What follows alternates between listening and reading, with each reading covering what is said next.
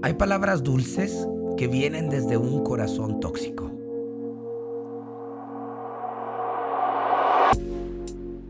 Es importante quitarle el poder de nuestro corazón a las personas.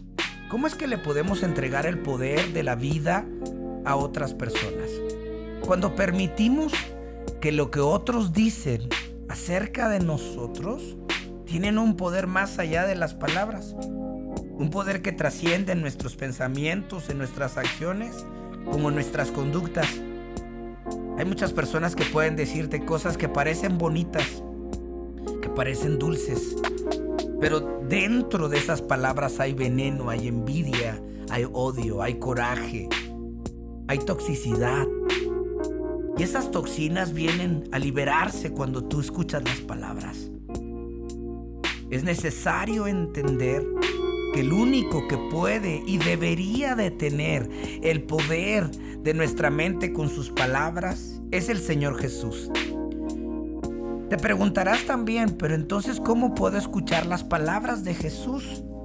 Es aquí cuando tenemos que ir a la Biblia y a través de esta escuchar los mensajes de Jesús que son vida y vida en abundancia. Jesús le dijo a la mujer samaritana, si tú pruebas del agua que yo te daré, no tendrás sed jamás.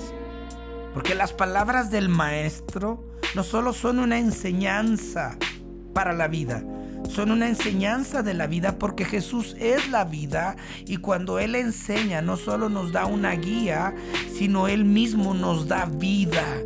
Sus palabras no solo nos guían a la vida, sus palabras vienen desde su esencia, que es la fuente de la vida. En Juan capítulo 19, el versículo 11, Jesús le responde a un hombre que cree tener el poder sobre Jesús. Porque hay personas que creen que tienen el poder sobre nuestras vidas para destruirnos, para entristecernos, para llevarnos a la ruina. Y Jesús le dijo, no tendrías ningún poder sobre mí si no te lo hubiera dado desde lo alto. Así que el que me entregó en tus manos es el que mayor tiene el pecado. Entonces Pilato trató de poner en libertad a Jesús. Pilato fue confrontado cuando se dio cuenta que es verdad. Tenía preso a Jesús pero nunca podía quitarle su libertad.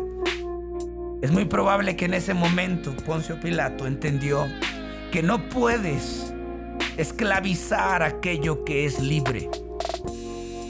Podrás estar en una prisión, podrás estar en una celda de problemas, pero eso no significa que estés preso. Eso no significa que tu mente debe estar cautiva.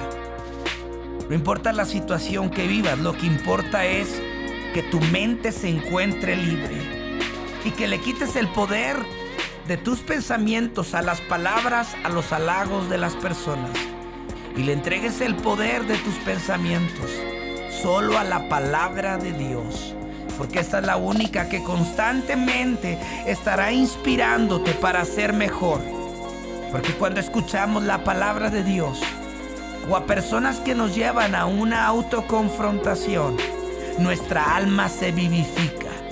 Quítale el poder de tu vida a las palabras de aquellas personas que son tóxicas y entrégale el poder de las palabras que escuchas a la palabra del Señor y aquellos que verdaderamente te aman y estar cercanos a la luz del Evangelio.